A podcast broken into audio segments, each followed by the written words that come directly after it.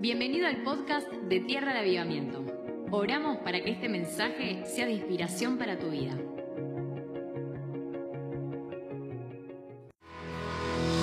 Gloria al Señor, podés tomar asiento. El Señor ya me ha permitido compartir una vez en enero esta palabra de rompimiento, el que abre brecha marchará al frente, eso está allí, va a permanecer allí todo este año porque esta palabra es la que nos guía y esta es una palabra para que vos puedas entregar a otro. Porque este es el tiempo de la generación profética, donde el Espíritu Santo es derramado sobre toda carne y nuestros hijos y nuestras hijas profetizarán, los jóvenes verán visiones, los ancianos soñarán sueños y aún sobre mis siervos y mis siervas, dice Dios, va caer ese espíritu de profecía. Así que pude dar esta palabra de rompimiento en General Rodríguez y un tremendo mover de Dios se desató allí en la campaña, en sanidad, en milagros. Luego imagínate este culto, estaba prendido fuego ahí la iglesia, vida con propósito. Y, una vez más el Señor se movió en sanidad, en milagros, nos compartía el pastor y, nos decía, es la primera vez que nosotros oramos por sanidad y, pasan a dar testimonio de los milagros que comienzan a suceder. Y yo quiero profetizar que esto va a pasar con tu vida, que va a pasar con, cuando le compartas el Evangelio a tus vecinos, cuando le compartas el Evangelio a, la peluquera, al que te atiende, a tu compañero de banco, al que sea, eh, van a ocurrir milagros porque esta palabra desata el poder de Dios porque como iglesia la estamos recibiendo y es una misión de esta iglesia poder compartirla. Yo el jueves te hablé de los profetas Ageo y Zacarías. Quiero leer Ageo capítulo 2.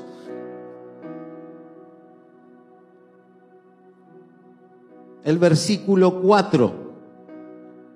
Una palabra de rompimiento para un pueblo que estaba desanimado. Y si hay algo que Satanás se ha encargado de hacer dentro de nuestras vidas y en toda la sociedad, es traer un espíritu de desánimo. Así que los profetas, ¿qué es lo que hacen? Mira a la persona que tenés al lado, fíjate la cara de profeta que tiene. ¿Qué es lo que hacen los profetas? Los profetas hablan palabra de Dios. Fíjate lo que dice ahí. Pues ahora, ¿qué dice? Está con signo de admiración. Así que pues ahora, ánimo Zorobabel, afirma el Señor. Ánimo Josué, hijo de Josadac, tú eres el sumo sacerdote, ponete las pilas. Ánimo pueblo de esta tierra de avivamiento. Ánimo, recibe, recibe, recibe, recibe. Ánimo pueblo de esta tierra de avivamiento en el nombre de Jesús. Ánimo. Los profetas profetizan palabra de Dios y la palabra viene con un espíritu de ánimo. Eso se hacía en el Antiguo Testamento, lo hicieron Ageo y Zacarías. Y también lo hicieron en el Nuevo Testamento los profetas Judas y Silas. Eso está en Hechos capítulo 15, el versículo 34. La iglesia estaba pasando por tiempos de dificultades. Perdón, Hechos 15, 32. La iglesia estaba pasando por tiempos de dificultades y Dios levanta a dos profetas, Judas y Silas. El Nuevo Testamento también dice que Felipe tenía siete hijas que eran profetizas. Y se empieza a cumplir ya en la iglesia primitiva esta palabra de que hombres y mujeres, nuestros hijos y nuestras hijas, personas de distintas edades, niños, adolescentes, jóvenes, adultos, mayores, todos iban a profetizar. Imagínate dos mil años después cómo esta palabra tiene un cumplimiento de completamiento en este tiempo. Dice que Dios levantó sobre esa iglesia a Judas y a Silas. Y dice ahí la escritura, Judas y Silas que también eran profetas hablaron extensamente para dos cosas. Para animarlos y para fortalecerlos. Los profetas no venden humo, no, no le dicen, no, todo va a salir bien. No, eso es humo y eso lo puede hacer cualquier persona que no tiene a Cristo. La palmadita en el hombro y todo va a salir bien. La generación profética que Dios está levantando y está levantando aquí en tierra de avivamiento tiene que hablar palabra de Dios. Así que si no tenés esta palabra y te la estás comiendo, va a vender humo. Tenés que estar leyendo y estar meditando y estar absorbiendo, comiendo de la palabra de Dios para que puedas tener un arsenal de profecía en tu corazón para cuando llegue el momento el Espíritu Santo saque de tu interior una palabra y puedas profetizar. Fíjate que Judas y Silas tuvieron que hablarles extensamente porque estaban muy, pero muy desanimados. Y una iglesia desanimada no puede alcanzar el propósito de Dios. Y una persona desanimada no puede alcanzar el propósito de Dios. De hecho, el desánimo a veces es un obstáculo para que yo pueda recibir un milagro. Dice la escritura, una de las historias de los milagros de Jesús, cuatro jóvenes, cuatro amigos fueron a buscar a un paralítico que era, se ve que era el quinto amigo. El paralítico estaba allí eh, tendido en la se escucharon ellos de Jesús. Y dice la Biblia que fueron a la casa del paralítico, lo agarraron ahí con el lecho que tenía y lo llevaron, te vas a sanar, vas a ver que este es Jesús. Y les empezaron a hablar de Jesús al paralítico. Sé que el paralítico no estaba muy convencido, pero como no podía irse a ningún lado, no se podía escapar a ningún lado, estos cuatro lo agarraron. Lo agarraron, lo llevaron, allí está Jesús, están en una casa, la casa estaba repleta de gente, no cabía un alfiler y ellos se les ocurrió, ¿quién, quién recuerda ese milagro? Se les ocurrió subir, ¿te acordás? No? Subir ahí a la terraza. Fíjate lo que dice ahí la Biblia en Mateo capítulo 9, el versículo 2 y 3. Estos locos se suben a la terraza, abren un agujero en el techo, como no podían llegar a Jesús. Estos cuatro amigos lo tiran al paralítico un ratito en la terraza, abren el techo, hecho en, aquellos tiempos, ¿no? De, paja, de madera, abren y lo bajan. Y fíjate lo que dice el Señor. Dice, unos hombres llevaron un paralítico acostado en la camilla. Al ver Jesús la fe de ellos, le dijo al paralítico, Jesús vio la fe cuando le empezó a caer el polvo, ¿no? que le estaban rompiendo el techo a la casa. Realmente eran cuatro personas que tenían una gran fe. Dice Jesús, cuando, cuando Jesús vio la fe de ellos, le dijo al paralítico, ¿qué le dice Jesús? El tipo estaba desanimado todavía.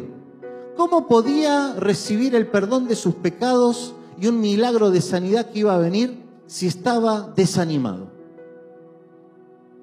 el desánimo no convive con el Espíritu Santo, porque el Espíritu Santo no se desanima. En el cielo nadie se desanima. El reino es un reino de ánimo. Mira, si Dios no se desanimó conmigo y con cada uno de los que está aquí, aunque ustedes son unos genios, ¿no? Pero si Dios no se ha desanimado contigo ni con todo el mundo, mira que tiene, Dios tiene un, libros y libros, excusas para desanimarse. Sin embargo, Dios no se ha desanimado con el mundo y no se desanimó con vos. Ni con las personas que vos decís, no, este, no, Dios no se ha desanimado. En el reino de los cielos no existe el desánimo. Los ángeles están animados. Dios está animado. Dios no puede hacer un milagro con una persona desanimada. Entonces, antes de perdonarle los pecados, le tuvo que decir, ánimo, hijo, tus pecados te son perdonados. Y después la levanta. Y arriba y, siguen los milagros. Fíjate lo que dice Marcos capítulo 10. Los discípulos entendieron esto. Marcos 10, del 49 al 51. ¿Cuántos conocen la historia de Bartimeo? Bartimeo era un ciego que estaba pidiendo limosna al costado del camino, de en las afueras de Jericó. Resulta que él escucha que Jesús iba a pasar por allí y este hombre que, está siempre con su mano extendida comienza a gritar como loco, Jesús, hijo de, David, ten compasión de mí, ten compasión de mí. empieza a gritar y empieza a gritar cuando pasa Jesús y, toda la gente que lo seguía, porque multitudes seguían al Señor. Dice que Jesús se detuvo y le dijo, llámenlo. Así que llamaron al ciego. Y lo primero que los discípulos le dicen al ciego es, ¿qué es? Ánimo, levántate, te está llamando. Los profetas dan palabra de Dios y cuando los profetas hablan, un espíritu de ánimo va a la gente. Por eso nosotros tenemos que comer de la palabra para poder animar a otros. Ánimo, levántate, Jesús te llama. Y yo te vengo a decir, si hay entre nosotros personas que están pasando por un tiempo de desánimo, en el nombre de Jesús vengo a profetizarte y a decirte, ánimo, levántate, Jesús te llama a la Santa Cena. Jesús te está llamando a su mesa. Ánimo, levántate, Él te está llamando. Mira, si vos tenés alguno de estos síntomas, poneme ahí la plaquita que armamos.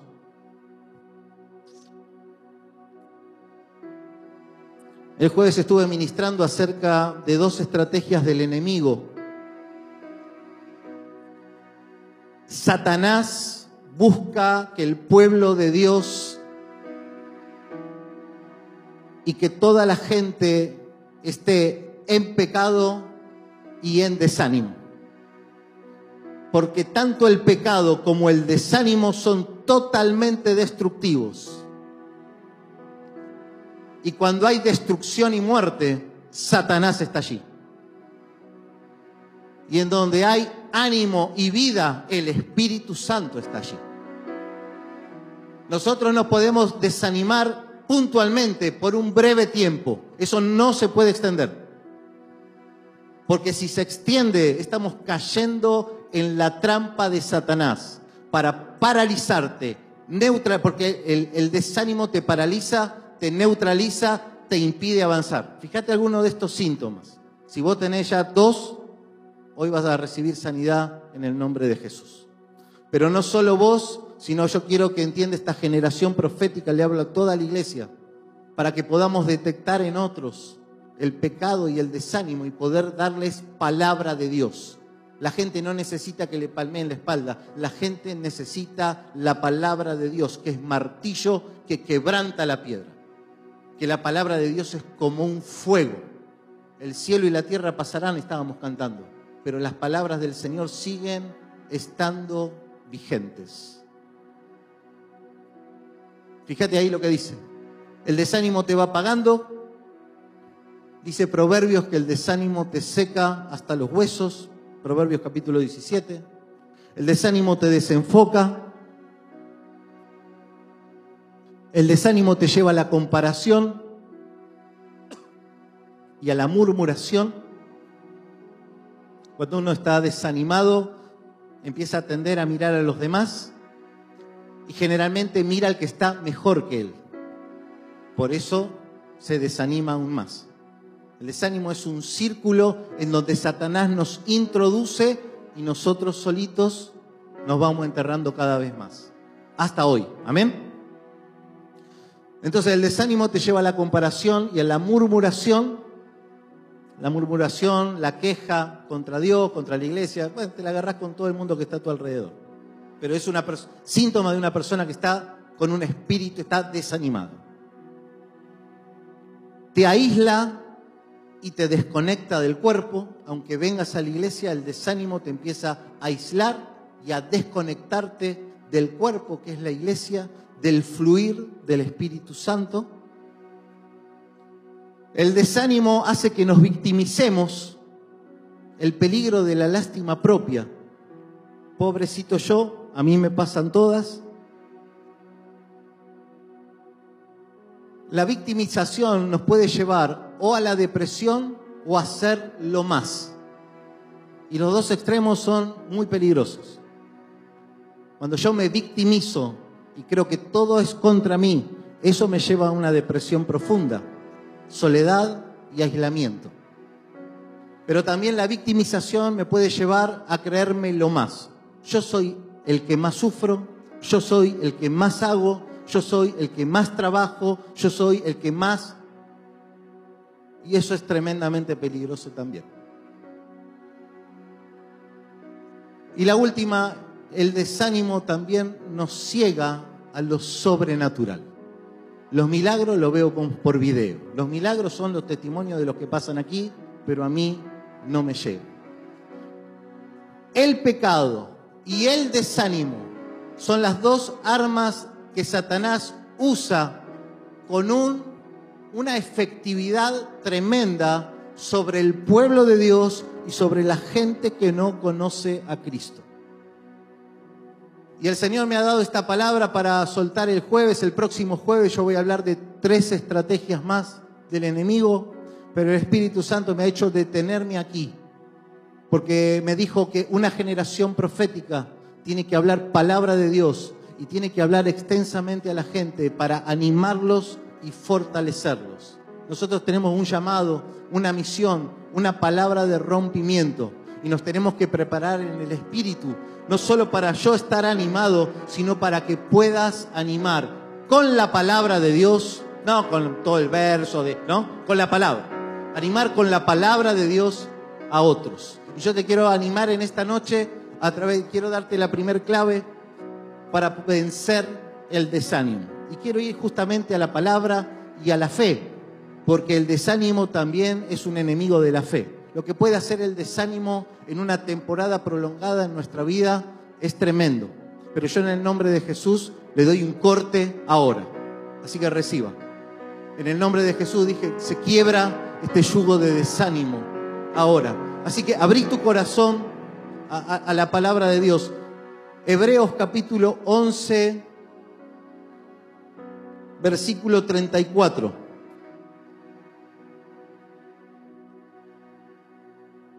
Es el capítulo de la fe. Ahí dice,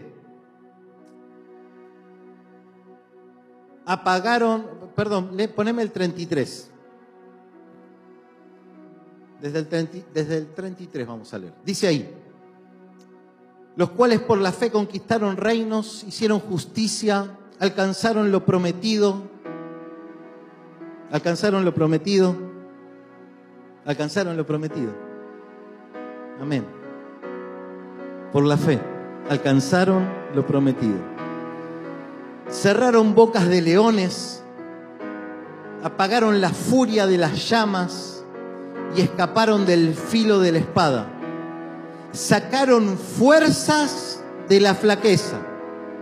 Se mostraron valientes en la guerra pusieron en fuga a ejércitos extranjeros, hubo mujeres que por la resurrección recobraron a sus muertos, otros, en cambio, fueron muertos a golpes, pues para alcanzar una mejor resurrección no aceptaron que los pusieran en libertad. Esto está ocurriendo hoy en el mundo. Países como Nigeria y otras naciones de la tierra persiguen a los cristianos. Hoy está sucediendo esto.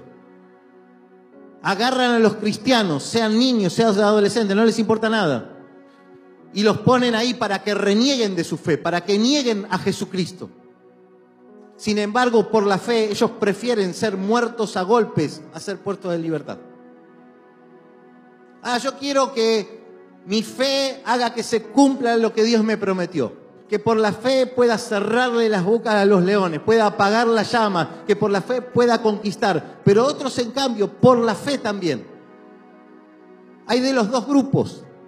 Claro que esperamos lo mejor, pero tenemos que estar preparados también para lo peor.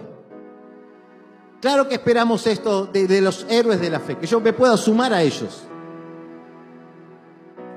Pero otros, en cambio, por la fe fueron muertos a golpes. Dice el versículo 36, otros sufrieron, sufrieron la prueba de burlas y azotes, e incluso cadenas y cárceles. Fueron apedreados, aserrados por la mitad, asesinados a filo de espada, anduvieron fugitivos de aquí para allá, cubiertos de pieles de ovejas y de cabra, pasando necesidades, afligidos y maltratados por la fe. El mundo no merecía gente así. Anduvieron sin rumbo por desiertos, montañas, por cuevas y cavernas. Y aunque todos obtuvieron un testimonio favorable mediante la fe, ninguno de ellos vio el cumplimiento de la promesa. Esto sucedió para que ellos no llegaran a la meta sin nosotros. Pues Dios nos había preparado algo mejor. Dice el 12.1, por tanto, también nosotros que estamos rodeados de una multitud tan grande de testigos, despojémonos del lastre del desánimo que nos estorba. Le puse yo desánimo, porque el Señor me mostró que el desánimo es un lastre, es un peso que nos está estorbando para el cumplimiento del propósito de gloria que Dios tiene preparado para vos. Con esta multitud tan grande de gente con testimonio, con esta multitud tan grande de hermanos y hermanas en la fe, de la antigüedad y del día de hoy. Despojémonos del lastre que nos estorba y en especial del pecado que nos asedia. Claro que las tentaciones nos asedian a todos nosotros. Dice la Biblia, sacate a Satanás encima. Y corramos con perseverancia la carrera que tenemos por delante. Cada uno de nosotros está rodeado de miles y miles de hermanos y hermanas en la historia y hoy en la tierra, que son multitudes que tienen el testimonio de la fe.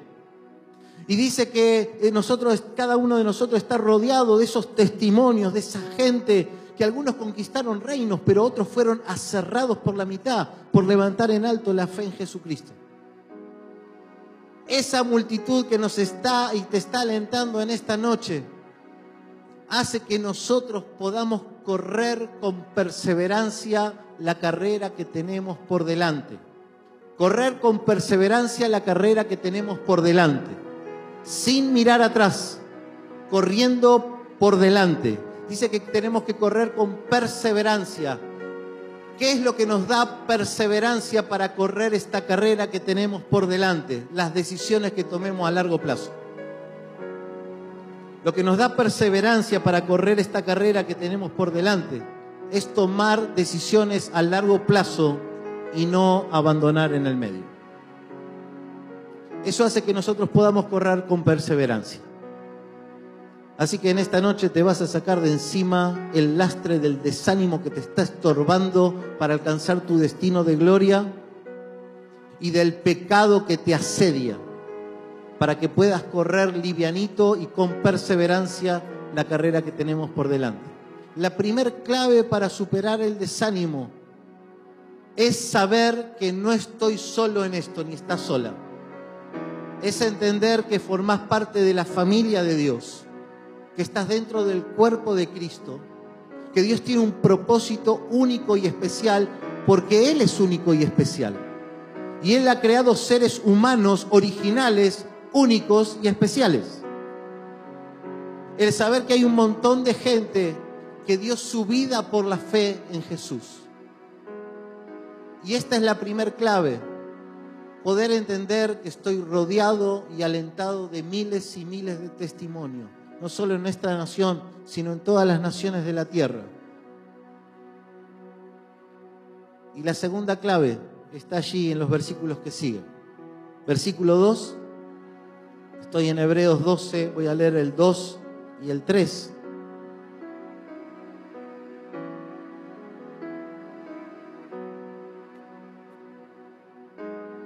Fijemos la mirada en Jesús, la segunda clave fijemos, no dice mira a Jesús,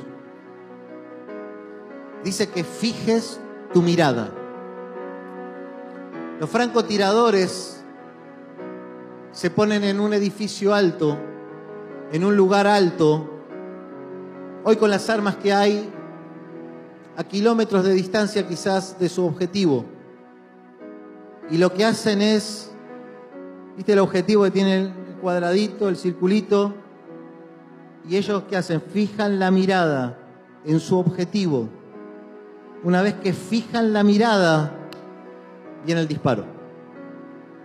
La segunda clave para superar el desánimo es que vos le pongas tu blanco no a las circunstancias que te rodean ni a las personas que están trayendo desaliento a tu vida.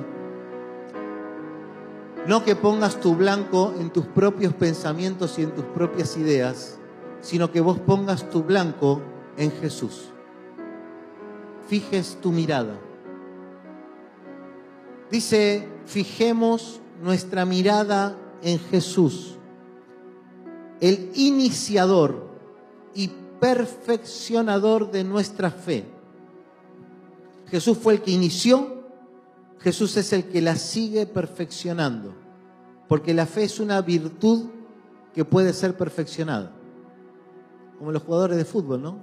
No, vos viste, este pibe juega bárbaro, llévenlo, como hicieron con Messi, llévenlo al Barcelona, tiene un don especial. Pero el tipo entrena todos los días, todos los santos días, sigue entrenando, sigue perfeccionando. Déjame decirte algo, no tendremos los millones de Messi, pero tendremos, tenemos una fe que es mucho más, que vale mucho más que el oro y que todo lo que tiene Messi y todos los jugadores juntos. Así que Jesús es el que inició, Jesús es el que sigue perfeccionando tu fe y mi fe. Porque Jesús es el iniciador y el perfeccionador de nuestra fe. Quien por el gozo que le esperaba soportó la cruz, menospreciando la vergüenza que ella significaba, y ahora está sentado a la derecha del trono de Dios. Así pues, consideren aquel que perseveró frente a tanta oposición por parte de los pecadores, para que no se cansen ni pierdan el ánimo, para que no te canses ni pierdas el ánimo. Es tiempo de hacer blanco y de fijar nuestra mirada en Jesús, quien menospreció las burlas, soportó la cruz, porque había un gozo puesto delante de él. Y el gozo puesto delante de él sos vos. Sos vos. Porque él quería tenerte y él quería amarte. Por el gozo puesto delante de él, soportó la cruz. Menospreció las burlas, los azotes. Perseveró frente a tanta oposición por parte de los pecadores. Déjame, decirte que a Jesús sus propios discípulos lo abandonaron. El único que quedó allí fue Juan. Lo dejaron totalmente solo. Pedro lo negó, Judas lo traicionó, todos sus discípulos lo abandonaron y después Tomás no creyó en él. Si al Señor le pasó eso, más que probable que nos pase a nosotros también. Sin embargo, Él perseveró. Fija tu mirada en Jesús, teniendo una multitud de gente con testimonio detrás, para que no te canses ni pierdas el ánimo. No te canses. No pierdas el ánimo. Ponete por un minuto de pie.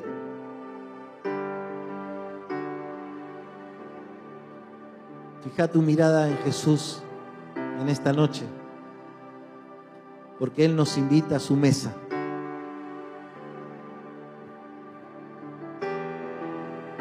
Esta es la mesa del ánimo y la fortaleza.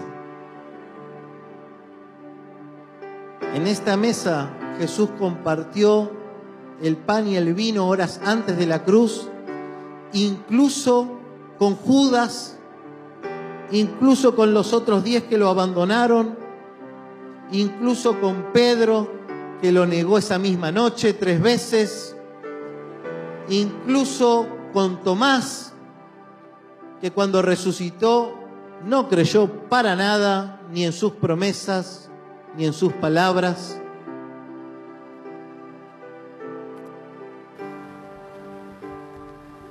Por eso seguimos a Jesús, porque todos fallamos muchas veces, pero Él no falló.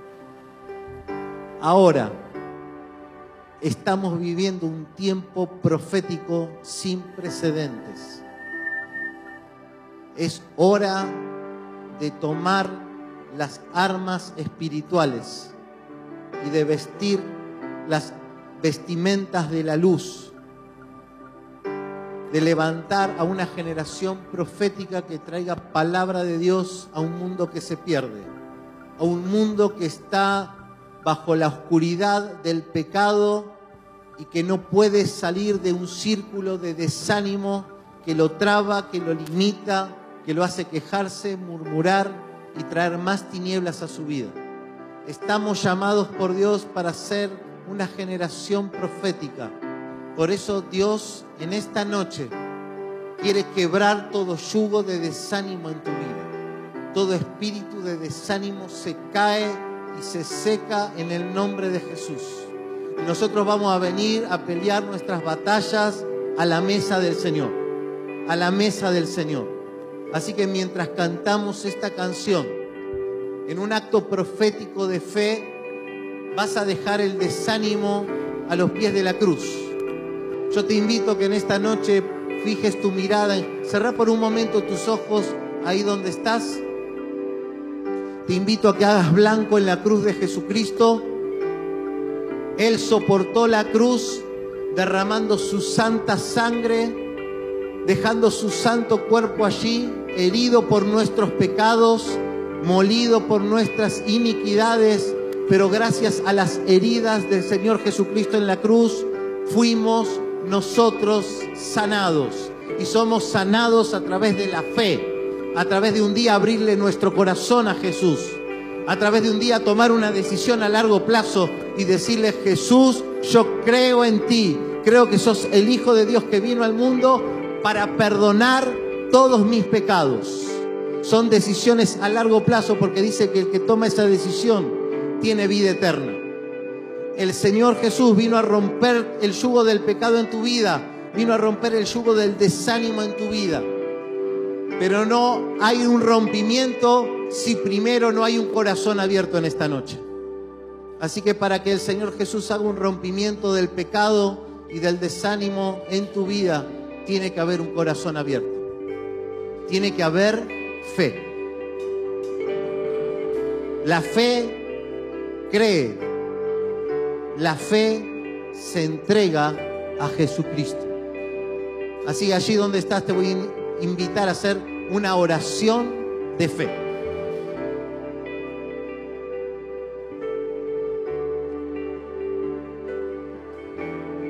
Una oración de fe que sale de tu corazón. Una oración de arrepentimiento de los pecados. Una oración que le pide a Jesús que rompa el yugo del desánimo. Son dos oraciones. La primera, esta es la Santa Cena. Así que hay que participar en santidad. Estamos delante de un Dios que es santo, todopoderoso Ninguno de nosotros podía cumplir con los requisitos de santidad de Dios. Para eso vino Jesucristo. Porque Él fue un sustituto. Él murió para que vos tengas vida. Él sufrió para que vos tengas vida eterna. Yo quiero en esta noche traer una oración de fe, de seguridad, de salvación Así que te invito a elevar una oración de fe en esta noche. Y si vos le vas a entregar tu vida a Jesús y vas a dejar de entregarle tu vida al pecado, al desánimo, a todo un círculo vicioso de religiones huecas, de pensamientos positivos, y te vas a aferrar a la palabra de Dios allí donde estás, toda la iglesia con los ojos cerrados, levanta tu mano al cielo, quiero orar por vos. Levanta bien alto tus manos al cielo y decirle, yo Señor, te abro mi corazón en esta noche, te pido que me limpies de todo pecado. Y voy a tomar tu palabra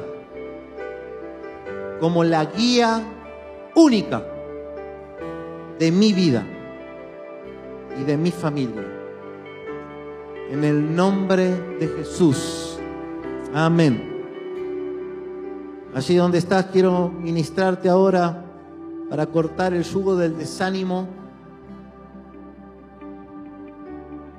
Dice la escritura que por las heridas de Jesucristo nosotros fuimos sanados. Nosotros ahora vamos a participar del pan y del vino. Y va a haber un rompimiento en esta noche cuando participes, porque la naturaleza del Señor a través del Espíritu Santo va a llegar hasta lo más profundo de tu ser.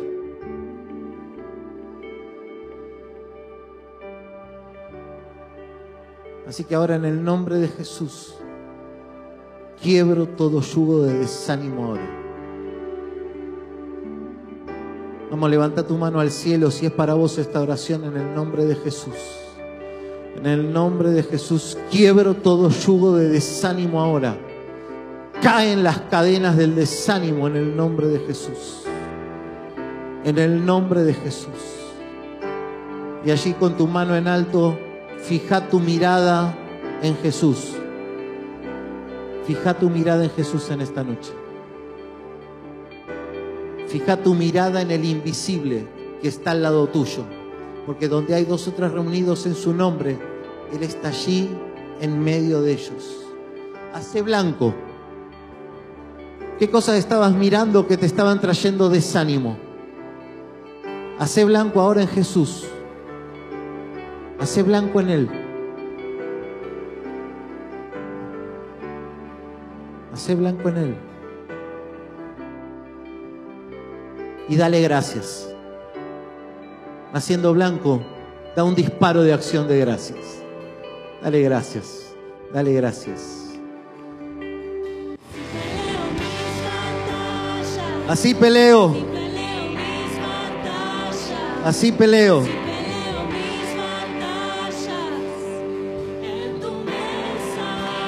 Fíjense lo que dice ahí, poneme ahí, segunda Crónicas, capítulo 32, el versículo 7. Reciba esta palabra de parte de Dios allí en tu corazón.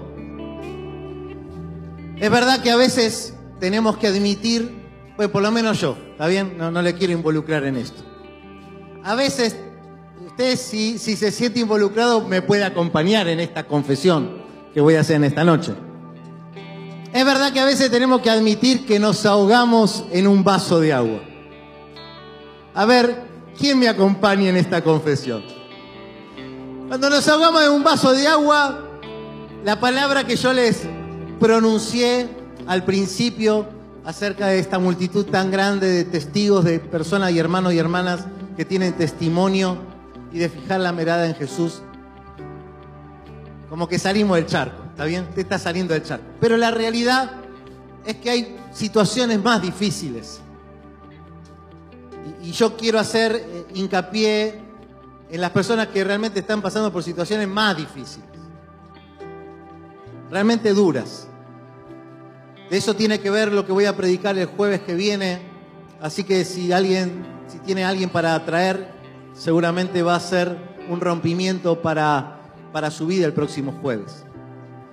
Pero quiero que tome esta palabra y la pueda soltar sobre otros. Dice ahí, cobren, cobren. Mire, yo me imaginaba una cola frente al cajero, ¿viste? Cuando le, pagan a, la gente, ¿no? Que usted tiene que ir al cajero a retirar. Usted ha venido esta noche a cobrar ánimo. Cobren Ah, ah, usted se acercó aquí a la mesa del Señor. Vino a cobrar ánimo. Cobren ánimo y ármense de valor. No se asusten ni se acobarden ante el rey de Asiria. Póngale el nombre que le esté acosando en este tiempo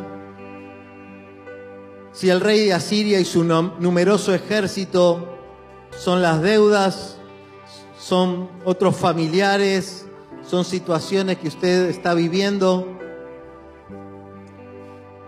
cobre ánimo, porque nosotros contamos con alguien que es más poderoso.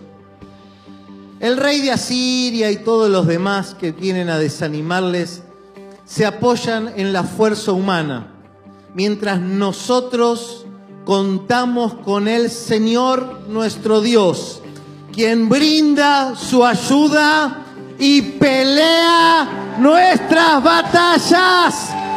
Brinda su ayuda y pelea nuestras batallas. Así peleo con el Señor. Quédese por un segundo de pie.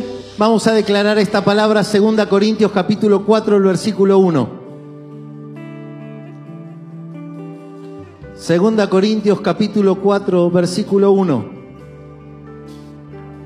Por esto, ya que por la misericordia de Dios tenemos este ministerio, que dice, ¿sabe qué ministerio tiene usted y yo? Tenemos el ministerio de la reconciliación, de acercar a las personas a Dios a través del mensaje de Jesucristo. El ministerio de la reconciliación, el evangelismo. Hay un mover de Dios en el planeta que inicia. Mañana le vamos a estar enviando la información para que usted pueda a través de las redes sociales, del mail, pueda seguir un ayuno que se lanzó a nivel mundial sobre la cosecha, sobre la evangelización, para que Dios levante a esta generación profética para ganar almas para Cristo. Dice que si usted tiene el ministerio de la evangelización, por tanto, no nos desanimamos.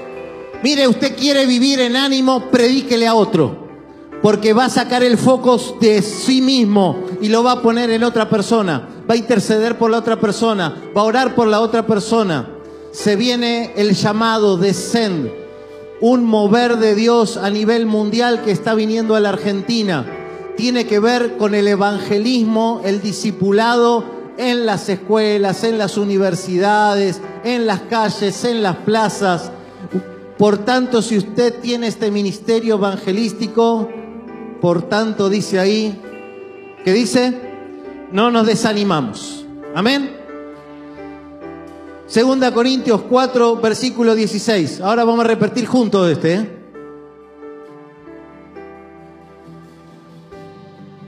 Repite conmigo. Por tanto, no nos desanimamos. Como dice de nuevo. Por tanto, no nos desanimamos. Al contrario, espere, espere ahí. Usted tiene que declarar palabra de Dios en esta noche.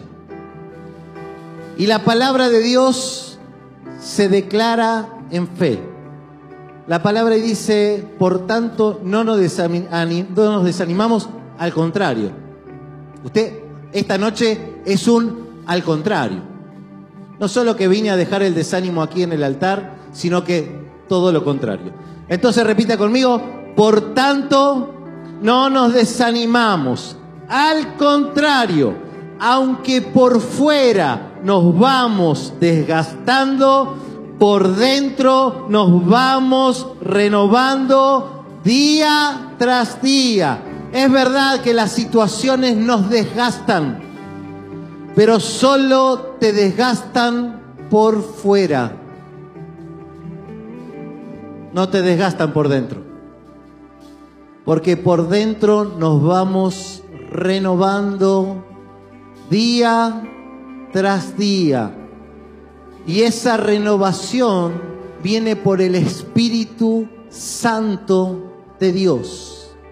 El Espíritu Santo se apaga con el desánimo y se enciende con la palabra. Le repito de nuevo. El Espíritu Santo de Dios se apaga en tu vida por el desánimo y se enciende por la palabra, la palabra de Dios. Y el Espíritu Santo ahora al contrario, antes estaba desanimado, ahora al contrario nos vamos renovando del día a día. Y como el Espíritu Santo se activa por la palabra de Dios, vamos a repetirlo de nuevo pero esta vez con fe. Amén. Por tanto, vamos, vamos de nuevo, todos juntos. Por tanto, no nos desanimamos. Al Ah.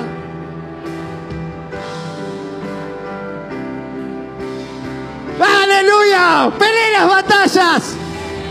¡Pelee, pelee las batallas! ¡Pelee, pelee, pelee las batallas! ¡Aleluya!